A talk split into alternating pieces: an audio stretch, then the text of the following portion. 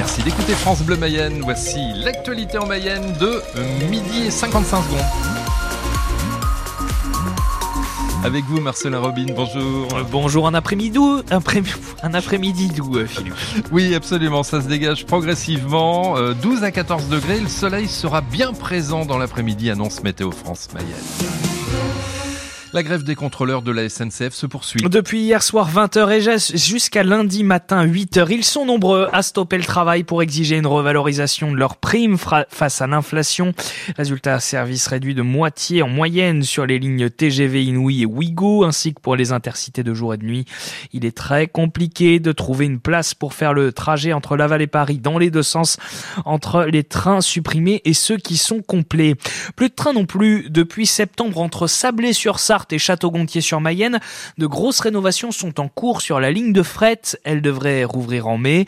Cela va permettre de développer ce moyen de transport plus écologique pour plusieurs entreprises du sud Mayenne, Maisonneuve et Séché Environnement notamment. Maxime Boisson est le directeur d'opération d'SNCF Réseau qui suit le chantier. Leurs besoins représentent euh, deux trains par semaine, euh, à peu près 80 000 tonnes par an, et euh, ces deux entreprises ont des perspectives à très court terme d'augmentation du trafic de l'ordre de 25 ou, 30 Et au-delà de ces deux chargeurs déjà présents, à Château-Gontier, il y a la plateforme multimodale qui est gérée par la communauté de communes et qui a déjà fait des trafics fret assez importants ces dernières années et qui souhaite réactiver son trafic à l'issue des travaux de, de régénération. Ça veut dire que d'autres entreprises euh, pourraient utiliser ces trains de fret? Tout à fait, tout à fait. Euh, aujourd'hui, il y a une demande de plus en plus, de plus en plus importante du monde économique pour euh, le fret ferroviaire, hein, qui, qui présente de nombreux atouts et euh, un intérêt croissant. Maxime Boisson, le directeur d'opération d'SNCF Réseau, qui suit le chantier de la grosse rénovation de la ligne de fret entre Sablé-sur-Sarthe et Château-Gontier-sur-Mayenne. Il était l'invité de France Bleu Mayenne ce matin. C'est à réécouter sur l'appli ici.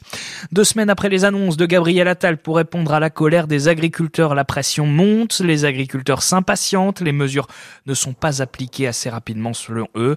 Pour assurer à huit jours de l'ouverture de la 60e édition du Salon de l'Agriculture à Paris, le ministre Marc Fesneau rappelle que trois décrets sur la simplification administrative doivent être présentés prochainement au Conseil d'État avant leur entrée en vigueur. On ne peut pas faire plus vite selon lui. Les agriculteurs mayennais de la FDSEA et des jeunes agriculteurs reprennent leurs actions aujourd'hui avec des étiquetages de produits qui ne respectent pas la loi Egalim ou importé. Ça se passe dans trois supermarchés à Ernée, Saint-Pierre-des-Nids et Saint-Berthevin. EDF vient de présenter ses résultats annuels 2023 et ils sont bons. Ce sont les premiers depuis la nationalisation de l'entreprise.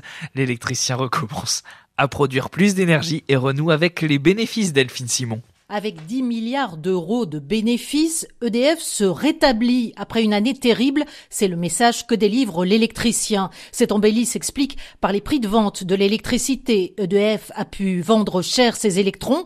Il en a aussi produit plus car les difficultés du parc nucléaire qui l'ont obligé à mettre à l'arrêt la moitié de ses réacteurs sont en train de se résoudre. De quoi battre en début d'année un record d'exportation avec 43 réacteurs sur 56 en service, des profits qui permettent à EDF de se désendetter à hauteur de 10 milliards d'euros, une priorité pour l'électricien qui fait face à d'énormes besoins d'investissement dans le nouveau nucléaire notamment. EDF gagne de nouveaux clients dans les principaux pays, France, Italie, Belgique et Grande-Bretagne. Il accélère dans les renouvelables, mais le chemin est long. Cette année, l'électricien espère produire 345 TWh d'électricité. C'est nettement moins qu'il y a trois ans, mais c'est sans compter ce que pourrait produire le futur EPR de Flamanville qui pourrait atteindre sa pleine capacité en fin d'année. Le système de garde au cœur des discussions entre l'État et les médecins. Le ministre délégué à la Santé, euh, Frédéric Valtou, est revenu ce matin sur le manque de médecins exerçant le soir et le week-end. Il a indiqué vouloir motiver, valoriser, rendre plus attractive la participation aux gardes. L'ancien président de la Fédération hospitalière de France est dit aussi euh, favorable au passage de la consultation de 26,50 euros à 30 euros, comme euh, proposé par l'assurance maladie il y a une semaine. Une mesure réclamée de longue date par plusieurs syndicats de médecins. Midi 5 sur France Bleu Mayenne. Marcelin, c'est la magie des réseaux sociaux. Alors on peut les critiquer hein, pour de bonnes raisons, mais ils sont capables de très belles choses. Louis, un jeune serveur atteint de trisomie 21, vient d'obtenir des stages grâce aux messages laissés sur Facebook par le patron d'un restaurant, son restaurant près du Mans, euh, Sébastien Sémonin. Les internautes euh, sur Facebook se sont mobilisés en masse pour accompagner son avenir, Jean-Michel Naga. Il n'est pas très bavard, un peu timide. Louis a du mal à s'exprimer, mais il aime cette équipe avec laquelle il travaille depuis deux ans et demi maintenant. Service avec Sébastien, Manu, Manu, Mélanie, Mélanie, Christelle. Christelle, super. Manu, Mélanie, Christelle et bien sûr Sébastien Sémonin avec lequel il termine cet apprentissage comme serveur. Le 18 janvier dernier, ce patron au grand cœur a eu l'idée de poster une annonce sur Facebook pour lui trouver des stages. On a dû toucher 250 000 personnes sur les réseaux. On avait plus de 5000 partages. C'est pour ça qu'on a réussi à avoir pas mal de pistes pour Louis. On a eu euh, des restaurants traditionnels, des EHPAD, des restaurants scolaires, des brasseries aussi. Une multitude de possibilités qu'il a fallu trier en fonction des possibilités de Louis.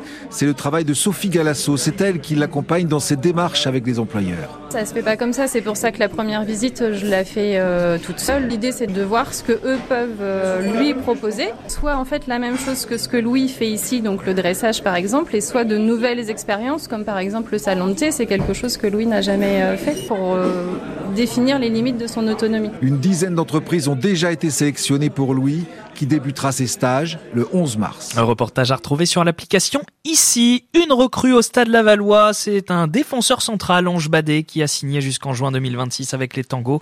Premier contrat pro pour ce joueur d'origine ivoirienne. Il est arrivé en France en 2021 et a pour l'instant disputé 15 matchs cette saison avec la réserve du stade Lavallois.